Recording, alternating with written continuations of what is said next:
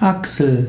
Als Achsel bezeichnet man die Stelle, an der die Arme in den Körper übergehen. Achsel ist also der Bereich an der Unterarme des Oberarms, der dem Körper am nächsten ist.